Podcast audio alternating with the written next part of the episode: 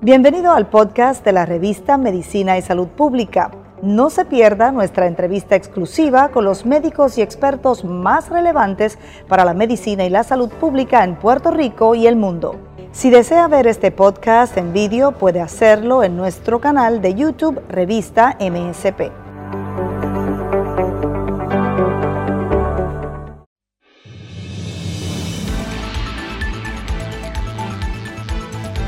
El cirujano cardiotoráxico del Hospital Auxilio Mutuo, el doctor Oscar López de Victoria, junto con un equipo de profesionales, logró salvar la vida de un paciente con endocarditis valvular. Más adelante, todos los detalles. Los problemas de pie diabéticos son un motivo importante para la atención médica inmediata. Además de eso, representa una de las causas más comunes de hospitalización. La mayoría de los problemas de pie que sufren las personas con diabetes se relacionan a dos complicaciones serias de la enfermedad. Daño en los nervios y mala circulación. Más detalles, adelante. Además, el Departamento de Salud confirma la existencia de una nueva variante de COVID-19 en la isla. Se trata de una variante similar a la del tipo California, pero está separada. En Estados Unidos, el presidente Biden adelanta para el 19 de abril, la fecha en que todos los estados de la nación deben estar listos para vacunar a cada adulto en Estados Unidos de América. Preocupación entre epidemiólogos e infectólogos sobre el alto número de contagios de COVID en Puerto Rico. Mientras tanto, contagio de COVID-19 en Estados Unidos se concentra, la mitad de estos contagios se está concentrando en unos cinco estados de la nación de Estados Unidos. Aquí en Puerto Rico se mantiene estable la donación de órganos y tejidos a pesar de la pandemia. Esto es MSPAM, en la mañana, edición diaria.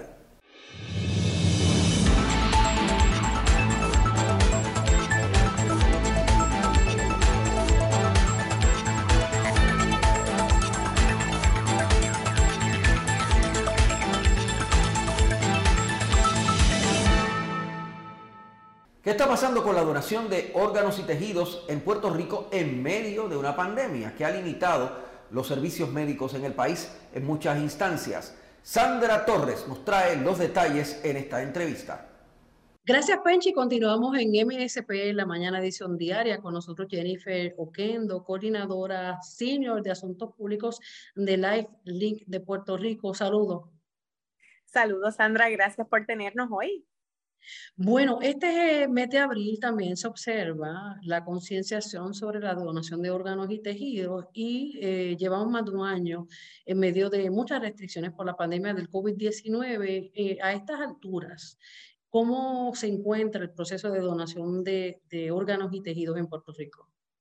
Pues mira, Sandra, Lifeline en Puerto Rico lleva desde el 1994, así que nos hemos enfrentado a un sinnúmero de eventos en Puerto Rico y eso no ha impedido en ningún momento que nuestra misión se lleve a cabo. Todo lo contrario, cada situación que ha habido, ¿verdad? Pues nos hemos eh, enfocado más en la situación, que es continuar salvando la vida de cientos de personas que están en lista de espera. Así que en esta pandemia específicamente, puedo decirte que nuestros números, ¿verdad? No han sido afectados por la pandemia, todo lo contrario. Eh, Puerto Rico sigue diciendo que sí a la donación, así que continuamos firmes, haciendo posible que este regalo llegue a tiempo a estas personas que están en lista de espera. Cuando dices que no se ha afectado, ¿cuál es el promedio de, de estas donaciones por año? Pues, pues mira, para darte un ejemplo, eh, el año calendario 2020 la IFIN de Puerto Rico cerró con 110 donantes de órganos y sobre casi 300 donantes de tejido. Eso es muchísimo. Hemos tenido años que, por darte una comparativa, eh, años que se han hecho 98, 96 donantes, más sin embargo, en este año, ¿verdad? Que fue año 2020, eh, que son los números actuales, pues eh, nuestros números no se vieron afectados por, por la pandemia. Así que continuamos en pie. Claro, eh, te pregunto, ¿se ha establecido algún tipo de récord en términos de, estas donaciones eh, eh, aquí? Sí, en Puerto Rico nuestro mayor número de donantes en año, en año fiscal, debo decir, ha sido 120 donantes. Así que fue un trabajo titánico de nuestros compañeros, tanto coordinadores, enfermeros, eh, la parte administrativa de Lifeline, ¿verdad? Así que eh, han, sido, han sido años de mucho trabajo, de mucho trabajo y aún así, ¿verdad? Pues en esta pandemia no hemos visto que haya mermado el, el trabajo. Jennifer, ¿cuál es el perfil de, del donante puertorriqueño? Pues mira, para ser donante, ¿verdad? Una persona tiene que haber fallecido por muerte cerebral. Y como sabemos, la ley especifica que la muerte cerebral es el cese irreversible de todas las funciones neurológicas del tallo cerebral. ¿Qué quiere decir esto?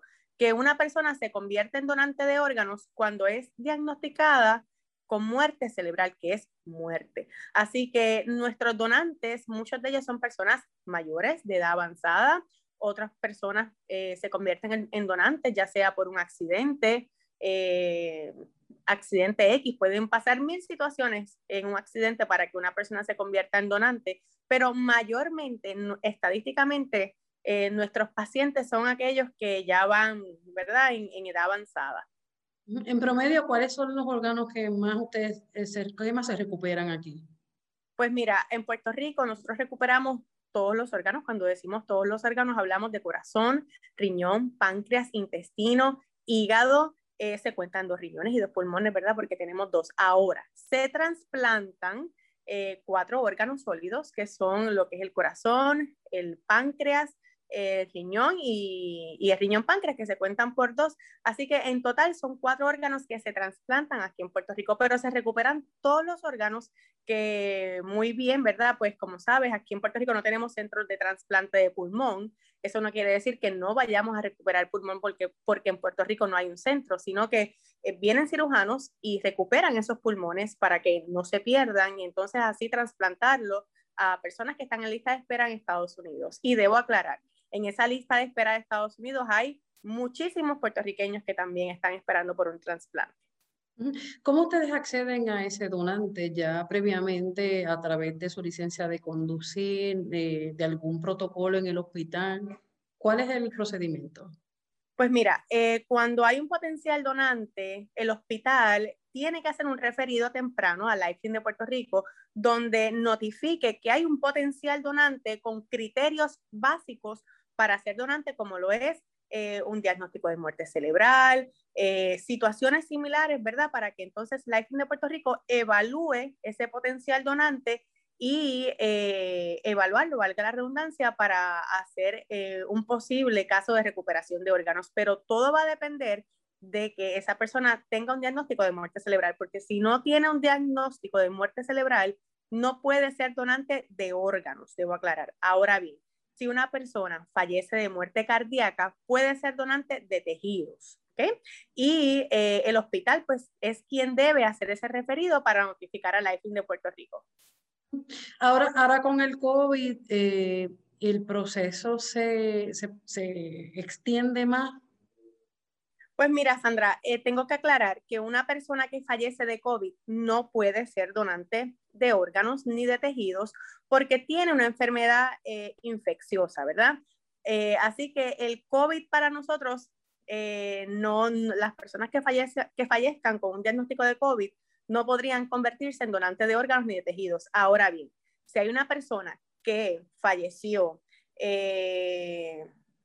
y tuvo COVID hace seis meses, siete meses, sí podría ser donante. Así que eh, básicamente, pues, eh, ese es el tema con el COVID. Y no importa la edad. no importa la edad. No, no importa la edad, todos pueden ser donantes desde que nacen hasta que fallecen eh, pueden convertirse en donantes de órganos. De hecho, aquí, a través de una de nuestras historias en la revista de Medicina y Salud Pública, se reseña en un solo día que ocurrieron varios milagros para, para tres, tres pacientes donde, a quienes se les trasplantaron siete órganos aquí en, en el hospital, en el centro de, del auxilio mutuo. Así que eh, es aquí mismo en la isla que, que la gente puede ver ese milagro de vida. Correcto, Sandra. Eh, has dicho algo bien importante y es que aquí en Puerto Rico podemos ver que esos milagros pasan. Eh, nosotros en Life de Puerto Rico trabajamos con todos los centros, tanto en Puerto Rico como en Estados Unidos, pero eh, la satisfacción de trabajar con los centros de trasplante de Puerto Rico, sin duda es una que a nosotros nos da mucha alegría porque vemos ese resultado, eh, vemos esos pacientes, los conocemos, conocemos sus historias, conocemos los resultados positivos de, esta, de este gran regalo de vida, así que sin duda alguna nos llena de mucha satisfacción trabajar junto a, a estos profesionales también. ¿Ustedes también recuperan médula ósea o no? Médula ósea es parte de los tejidos, pero Lifeline de Puerto Rico no la recupera. La recupera la organización Match. Ellos son los encargados de hacer esta recuperación y de igual manera tienen una misión y una labor sumamente altruista. Eh, la médula ósea, como ustedes saben, es una donación en vida.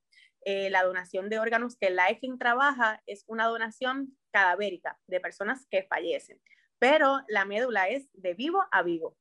Así mismo es. Bueno, gracias eh, por esa valiosa información. Las personas que nos están viendo, ¿a dónde pueden comunicarse? Pues mira, Sandra, pueden comunicarse a donevidapuertorico.org. Usted mismo puede inscribirse como donante de órganos y tejidos accediendo a nuestra página de internet o también pueden llamarnos al 787-277-0900 y con mucho gusto vamos a contestarle cualquier pregunta, cualquier inquietud que usted tenga y aclararle las dudas para que tenga esa educación que tanto necesitamos. Porque la ciencia es noticia. Gracias a Jennifer Oquendo de LifeLink de Puerto Rico. Continuamos en MSP en la mañana, edición diaria. Un abrazo a todos, Sandra. Bye bye. Gracias.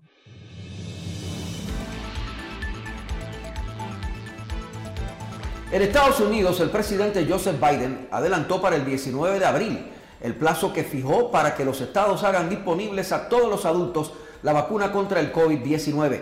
No hemos llegado todavía a la meta, dijo Biden en un mensaje desde la Casa Blanca. Urgió a la ciudadanía a continuar con las medidas de protección como el lavado de manos, el distanciamiento social y físico y el uso de la mascarilla. Llamó la atención a las variantes que continúan esparciéndose en Estados Unidos. En Estados Unidos ha seguido el contagio con el COVID-19, pero mayormente se ha concentrado en cinco estados grandes de la nación estadounidense. Esto es Medicina y Salud Pública en la mañana, edición diaria.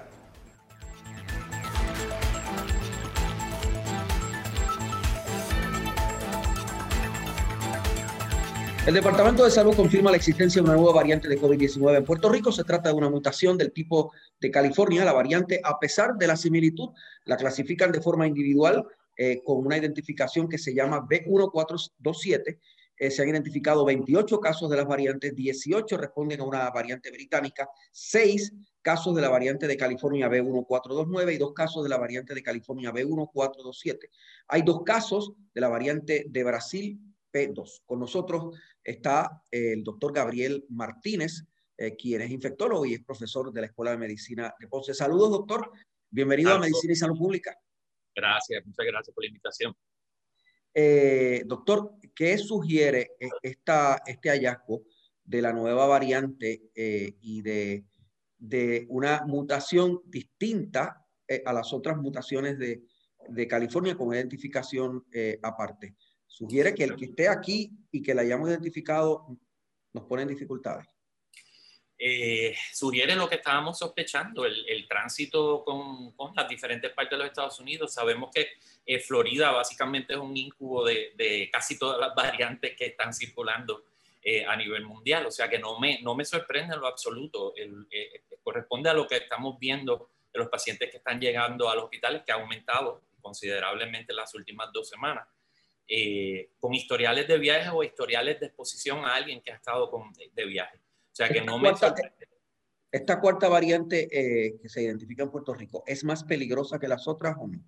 Pues mira, eh, el CDC actualmente eh, pone clasifica las variantes un poquito en algo diferente de lo que el WHO las clasifica, las clasifica en términos de aquellas de preocupación o de concern versus aquellas que son de investigación necesaria. Eh, casi todas estas están cayendo en investigación necesaria, no llegan necesariamente a las de preocupación. Las de preocupación eh, básicamente son la de la P2, que es la de Brasil, que yo diría que es de las más que me preocupan eh, por la sensitividad o la, o la, respuesta que pueda tener a, la, a las vacunas y, y sobre todo... Tenemos dos casos aquí, tenemos dos casos. Eso es así y esos son casos eh, confirmados por el Departamento de Salud. Eh, yo estoy más que seguro que son muchos más los, por los que estamos trabajando. Y si eso es el sur, tradúcelo al resto de la isla, que es por donde han estado entrando la gran mayoría de los casos, porque recientemente los aeropuertos en, en, Ponce y Aguadilla recién abrieron, ¿verdad? Eh, el norte, obviamente, con el aeropuerto Luis Muñoz Marín ha sido eh, una apertura eh, gigantesca a, los Estados Unidos. Así que no me sorprende y estoy seguro que tienen que haber mucho más. De hecho, el comportamiento clínico que estamos viendo es muy similar a lo que en Estados Unidos se propone eh, que puede ser la consecuencia de, estas variantes, eh, principalmente los pacientes jóvenes, pacientes eh, que están, caen fuera del range de la vacunación. Y entonces, con estas variantes entrando, la, la, pregunta que se hace todo el mundo, ¿cuánto nos cubren las vacunas para los que ya estamos vacunados? Sé que eso lo incluye, ¿verdad? ¿cuánta, cuánta, ¿Cuánta protección realmente tenemos con esta variante? Sobre todo con esta de Brasil. Pues mira, eh, no es solamente la vacuna, es también el tratamiento de plasma convaleciente, eh, porque sigue la misma línea de producción de anticuerpos neutralizantes. Y se sabe que la cepa de Brasil, eh, la cantidad de dilución necesaria para neutralizarla es mucho más, es más bajita que las otras variantes, principalmente la B117 y la, la de California y las que están circulando en el este de Estados Unidos y la surafricana. Eh, porque las vacunas tienen todavía a tener un cierto grado de ilusión protectiva, eh, principalmente Pfizer y Moderna, no tanto así la de Johnson Johnson para estas cepas, eh, pero para la P es un poquito más preocupante, que son la variante de Brasil. Esta, este disparo estadístico que, hoy aquí en Medicina y Salud Pública el, doctor Miguel Colón especialista del auxilio mutuo, nos hablaba de un brinco exponencial eh, y, de, y de más jóvenes contagiados. Es decir, gente de, de, 30 años a 50 están eh, contagiando, están contagiándose. ¿Qué significa esto? ¿En qué momento estamos? O sea, ¿qué es lo que nos está pasando? A mí no, no, me, no me sorprende y, y, me hago eco de las palabras del doctor Colón, ¿verdad? Eh, si esa es su, es su, preocupación. Yo, eh, lo que yo he venido observando desde hace mucho tiempo, meses atrás, es que la población joven es la que está siendo más afectada, o sea que usualmente es la población que está quedando fuera del range de la vacunación, sea porque no les tocaba su momento de vacunación o porque muchos de ellos estaban rechazando vacunación o simplemente no estaban haciendo el acercamiento a vacunación a pesar de tener enfermedades crónicas debilitantes que los cualifican para ella. Eh, siempre mis palabras son las mismas, recordarle a todo el mundo, primero, no hemos alcanzado un herd immunity o una inmunidad de rebaño eh, suficiente. Eh, no, estamos hablando menos de un, mucho menos de un 25% a nivel de Puerto Rico y a nivel nacional. Eh, estamos hablando de que no todas vacunas son 100% efectivas y eso todo el mundo se le olvida, inclusive a mis mismos compañeros que a veces me llaman, mira, yo estoy vacunado, me puedo ir a viajar. Y siempre les digo, recuerda que la vacuna no es 100% efectiva. Los, los, los porcientos de efectividad que se le atribuyeron fueron en estudios controlados donde se, se escogió la población en que se estudiaba. Hemos visto que esa variación no se traduce igual cuando la población general se está vacunando, o sea que baja el porciento de efectividad y es de esperar, eh, y que obviamente hay un una porción considerable de personas que todavía no se quieren vacunar, entre ellas trabajadores de la salud. O sea que si eso, hablamos de todo por ciento, eh, estamos bien atrás todavía para estar declarando eh, éxito o, posibilidad de que esto se pueda estar acabando al momento. Y ya yo lo venía, ya yo lo perfilaba. Y entonces, Hoy la doctora Iris Cardona, eh, la directora del programa de vacunación, decía que hay que atrasar las expectativas de tener inmunidad de rebaño para octubre. Hay que atrasarlo. Eso no, no se va a lograr en octubre. Te voy a ser bien honesto. Yo eh, pienso que los que estaban pensando de esa manera, que lo iban a lograr, estaban siendo bien optimistas y viviendo en, no sé, tal vez son Alice y trabaja, viven en Wonderland, porque eh, con lo que yo he estado viendo en la población general, eh, era de esperarse que la inmunidad no se alcanzara. Y vimos que todo básicamente se flexibilizó. Hay, muchos hospitales en Puerto Rico que cerraron sus áreas de, de, de, de, cernimiento y de, y de para hospitalización primaria de COVID. Hay muchos, muchas áreas que cerraron parte de, de, sus servicios pensando de que esto ya se había acabado y pues lo que, lo que vemos es el resultado de, ese, de, ese, de esa acción ignorante, porque yo no le puedo llamar de otra forma. Yo sinceramente me preocupa muchísimo desde que empezó el COVID, cómo hemos estado trabajando con una enfermedad infectocontagiosa que es ridículo, eh, eh, se dista tanto de lo que, desde lo que sabían la gente desde, del medioevo, desde, desde, la, desde la Edad Media, de cómo trabajar enfermedades infectocontagiosas. O sea que lo que estamos viendo es una traducción de lo que una crónica de una muerte esperada o de una pandemia esperada. Doctor, eh, hay una posibilidad inminente además de contagio y ya, y ya está pasando el contagio de niños, no solo de, de, de jóvenes. ¿Y cuán peligroso es en los niños? Lo que sucede es que tenemos que recordar, y esto es bien importante, los agentes infecciosos, principalmente los agentes virales, el sistema que utiliza nuestra defensa corporal para depurarlos, para limpiarlos y eliminarlos. Y no necesariamente para todos los virus es igual y los que son de RNA peor, eh, porque no tienen un sistema de depuración mayor y según saltan de una persona a otra, van cambiando. Eso es lo que son las famosas mutaciones. Cuando ocurren unos cambios significativos y consistentes, se convierten entonces en las famosas variantes. Y si eso se traduce a un cambio clínico de cómo la enfermedad se pueda transmitir o se pueda eh, manifestar clínicamente, entonces es que se convierte en un strain, ¿verdad? Y esos saltos que va a estar ocurriendo de población en población, eventualmente produce cepas diferentes. Podría inclusive, si no tenemos mucho cuidado en cómo estos saltos los controlamos, que surja una cepa boricua diferente a la que todo el mundo tiene, el resto del mundo. Puerto Rico lo hace mejor, no me sorprendería. Y, en términos de la, de, la, de la, infección a niños, ¿cómo eso nos va a pues, eh, eh, a eso es que te voy, porque según esos cambios van ocurriendo, la virulencia y la capacidad de transmisión y de cómo los niños lo reciben va a ser diferente, eh, porque va, ya se está adaptando a la población adulta, no es poco usual que entonces en la población pediátrica o, o, de, o de adolescente pueda haber un cambio donde no la registre igual, no se registre igual la defensa. O sea, que, ya, ya hay ya hay eh, líderes comunitarios, líderes políticos, administradores, alcaldes, eh, planteando eh, que, líderes sindicales, planteando que hay que repensar la generalización de las clases presenciales en agosto. O sea, pensando en que ese plan que había de comenzar este ensayo ahora para después empezar en agosto de manera general las clases presenciales en toda escuela que esté capacitada, eh, eso hay que pensarlo nuevamente. ¿Usted qué diría? Completamente de acuerdo. Eh, completamente de acuerdo y no solamente las clases presenciales, sino muchas otras cosas presenciales a nivel comunitario. Eh, ya el brinco que habló el doctor Colón del movimiento exponencial, lo que indica es una preocupación gigantesca a nivel comunitario, principalmente en la población vulnerable. Así que no es solamente la cuestión de, la, de, la, de las escuelas, eh, sino la comunidad y que las personas repiensen eh, los que son, lo que son las medidas de, de, prevención, ¿verdad? Sabemos que todos estamos hartos del COVID, yo estoy harto igual, eh, pero lamentablemente esto llegó para, para quedarse y tenemos que trabajar con esto. Y tenemos que... Hay, que, hay que repensar las actividades masivas como las que vimos el pasado fin de semana en, en el Cayo Caracoles de Lajas hay que, repensar las bebelatas y las fiestas y hay que repensar eh, los cines, los teatros y los centros comerciales y los restaurantes. Todo eso hay que evaluar.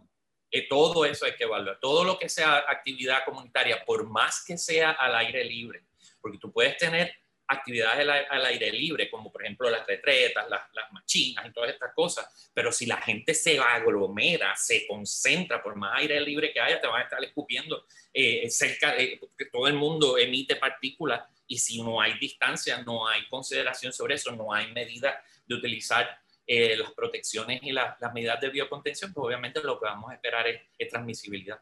¿Qué usted le recomendaría al gobernador Pedro Pierluisi que ha dicho para esta semana va a, emitir una nueva orden o va a anunciar cambios posibles en la nueva orden? Que sea más, más restrictiva la nueva orden. Eh, yo lo exhortaría a que, y si tuviera la, una mentalidad diferente a la que habló originalmente, donde dijo que pues las decisiones las iban a tomar ellos y no escuchar, no escuchar mucho la ciencia, eso es bien trompista y ya vimos las consecuencias de, decisiones trompistas. Así que eh, mi mensaje es que se pongan las pilas y escuchen bien a las personas que tienen conocimiento y que tienen eh, experiencia manejando esto, porque no puede explotar más feo de lo, que parece en la cara. Pero el escenario apunta a que va a haber que tener restricciones adicionales a las que tenemos. Si son sabios, si son sabias las decisiones y se toman basadas en conocimientos y en ciencia, eh, mi recomendación debería ser que sí. Eh, de hecho, una de las cosas que a mí me preocupa son las pruebas de cernimiento, tanto las pruebas antigénicas como las pruebas eh, de anticuerpos, como las pruebas nucleares, ¿verdad? las pruebas moleculares de RNA, porque ya el CDC hizo su, su, su su recomendación de que tengan mucho cuidado, de que si la tecnología no se actualiza y se usan las pruebas y la tecnología vieja, las pruebas van a salir negativas, falsas negativas, aunque tengan la infección con estas variantes. Y si, la, si el porciento es considerable en la, en la población, van a haber muchas personas con sintomatología que van a estar dando pruebas negativas simplemente porque la tecnología no va a la par con el avance, el avance de la, del cambio en el virus. Así que... Va a ser peligroso, confuso, eh, bien difícil. Eso es así, eso es así. Por eso es que hay que mantenernos informados y mantenernos actualizados. No nos podemos quedar con lo viejo. Esto hay que seguir leyendo, manteniéndose al día, informándonos, eh, comunicando información, compartiendo información para saber dónde estamos parados. Gracias, doctor Gabriel Martínez. por eso, Gracias a ustedes. Por eso precisamente es que nos mantenemos en comunicación con expertos como su señoría para seguir informando y para que la gente siga educándose sobre este asunto. No basta con haberse educado hace una semana, hay que seguirse educando. Gracias, doctor. Gracias a ti, Muchas gracias.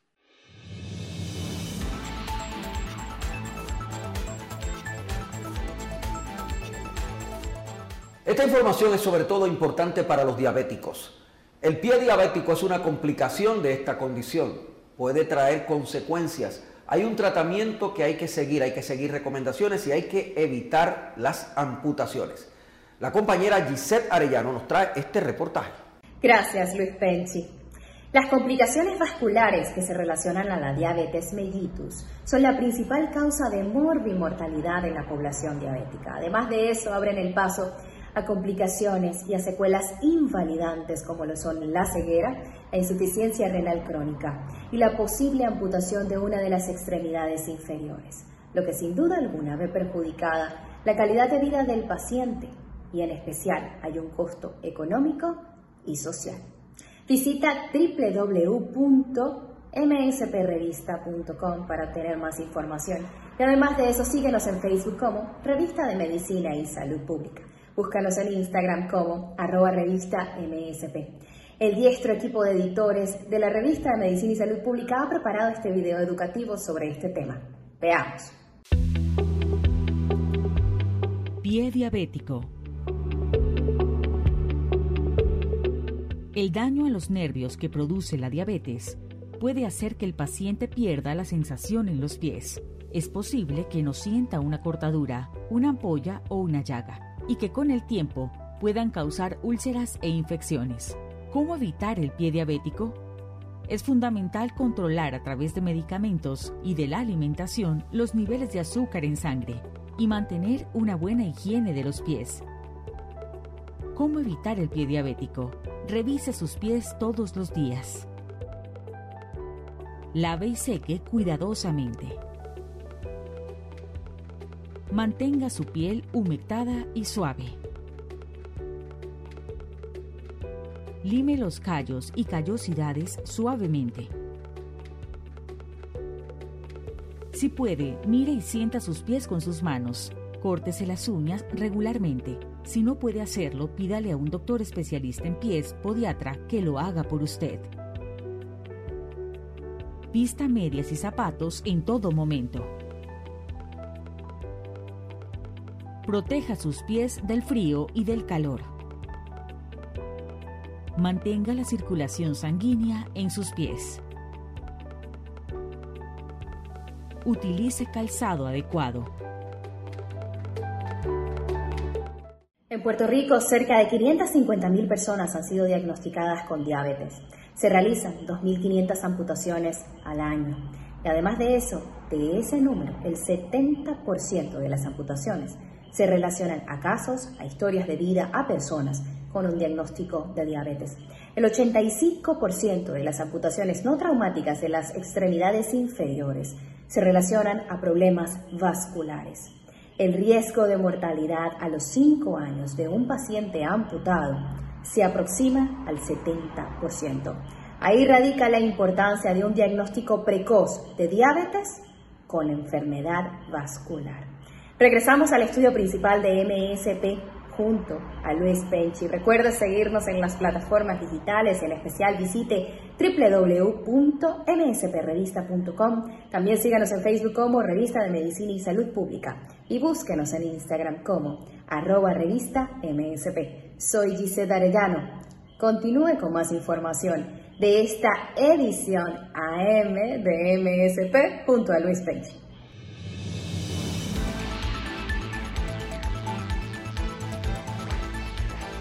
Cirujanos salvan la vida de un paciente no apto para cirugía con su propia válvula, estableciendo un nuevo hito en la historia de la medicina puertorriqueña.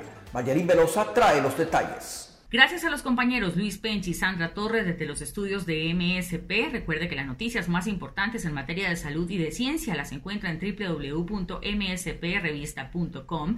En redes sociales estamos en Facebook como Revista Medicina y Salud Pública y en Instagram como Revista MSP. El cirujano cardiotorácico del Hospital Auxilio Mutuo, el doctor Orlando López de Victoria, logró algo muy importante para la medicina en Puerto Rico, salvar la vida de un paciente de 69 años diagnosticado con endocarditis valvular y que no podía ser sometido a una cirugía a corazón abierto. Además tenía una grave falla renal y le fue hallado un coágulo de 8 centímetros en el ventrículo derecho que traspasa la válvula tricúspide. Mediante la tecnología AngioVac se le pudo insertar una cánula mediante pequeñas incisiones y extraer el 98% del coágulo. Veamos.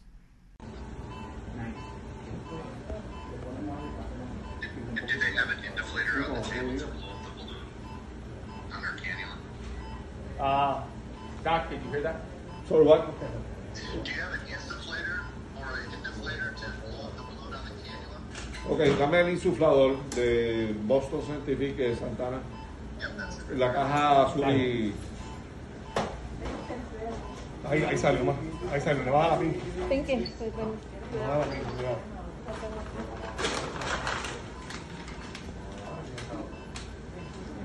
Ponle tinte. ¿Tenemos tinte? Sí. El primer caso de uso de este equipo fue en el año 2019 en Puerto Rico y fue MSP el único medio en reportar el logro con esa tecnología en el año 2020 en un paciente con embolia pulmonar. Encuentre esta y otras noticias en www.msprevista.com. Volvemos con nuestros compañeros Luis Penchi y Sandra Torres en los estudios. Esto es MSP, emisión diaria.